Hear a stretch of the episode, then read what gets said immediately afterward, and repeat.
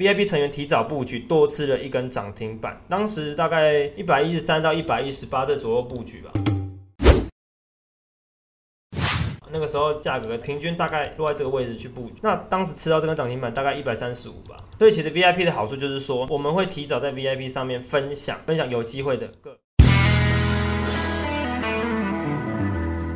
为什么会看到世界？好，继续看世界这件事情哦。大家有没有好奇说，我怎么找到世界这一档股票的？是看它的技术线型漂亮吗？还是说看就是因为它名字好笑，因为它是蜗苣，然后可以跟大家互动猜谜？互动猜谜有了，就蛮有趣。故意用蜗苣可以让大家猜一下，分享一下触鼻啊，触鼻一下。好，其实会找到它原因，我们一个一个看哦。世界最近涨停板的两只。好，那感谢感谢怡安的更新。首先第一个，我会去看纳斯达克指数，也就是美股四大指数之一的，跟台股的电子连接比重最重的纳斯达克指数。这个指数呢，有什么很重要的重点？它将近有四到四到五成的比重都是科技电子族群的个股。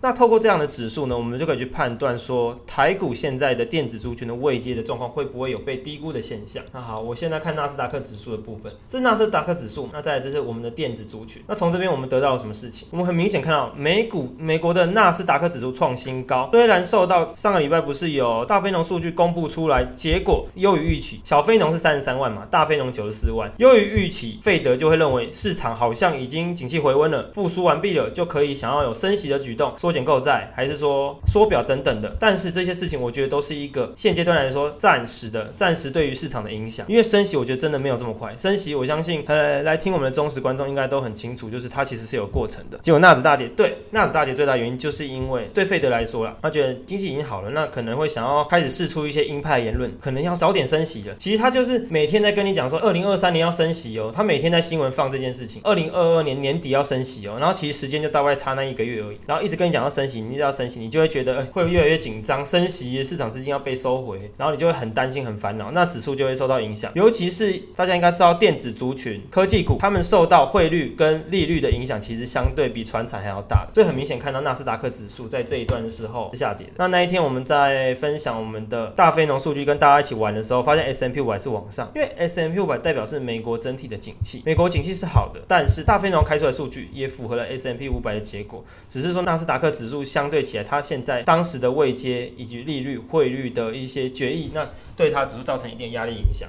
所以有一个反弹现象产生，话是这样讲了。好，纳斯达克指数这样讲归这样讲，但是它虽然跌了，跌归跌，还是一样持续在创新高。那我们再看一下台股，台股电子族群一直处于相对比较低的位阶。那我就在这边会思考一个问题了。我那个时候一直在这两个月一直跟大家分享电子族群。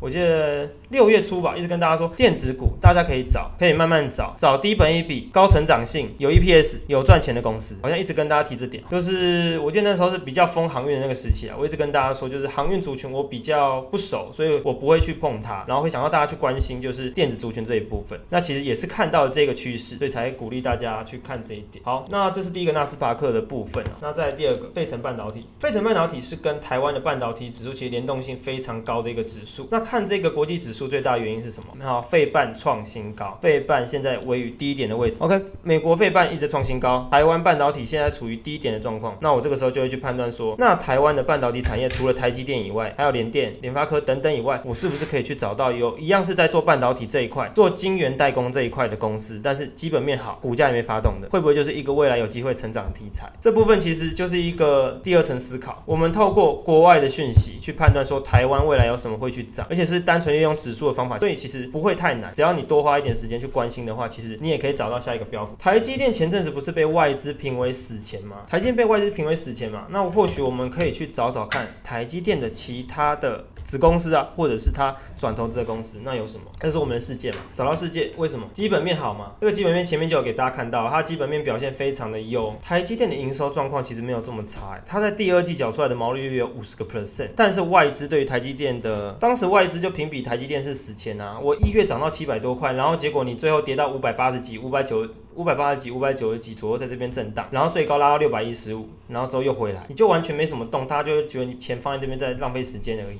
套在那边不知道干嘛。可是这种时候我们就要去思考一个问题：台积电它的子公司、它的转投资公司会不会是一个我们可以投资的机会？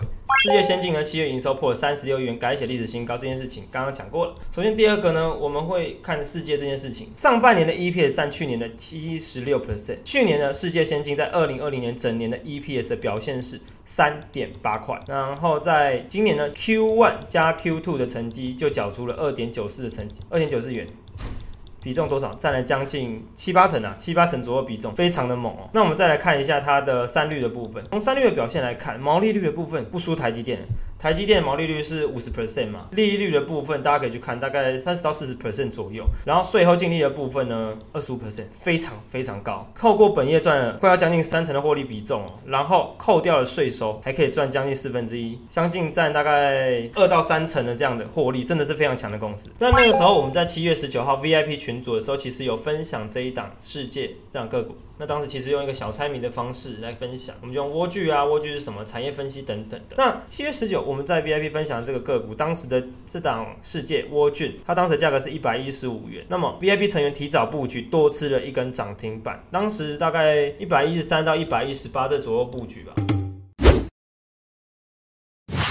时候价格平均大概落在这个位置去布局，那当时吃到这根涨停板大概一百三十五吧。所以其实 VIP 的好处就是说，我们会提早在 VIP 上面分享分享有机会的个好。然后这一天的话，也恭喜就是当天有来听我们七月回顾直播的，就是听众好朋友们，然后同时也有吃到这根涨停板，恭喜。那我这边的话其实也还好，也没什么下跌。通常在这一天来听直播的人，大多数都其实都有赚到这一根，所以其实等于就是 VIP 吃到了两根涨停板，好来听直播就吃到了一根，你别拜了。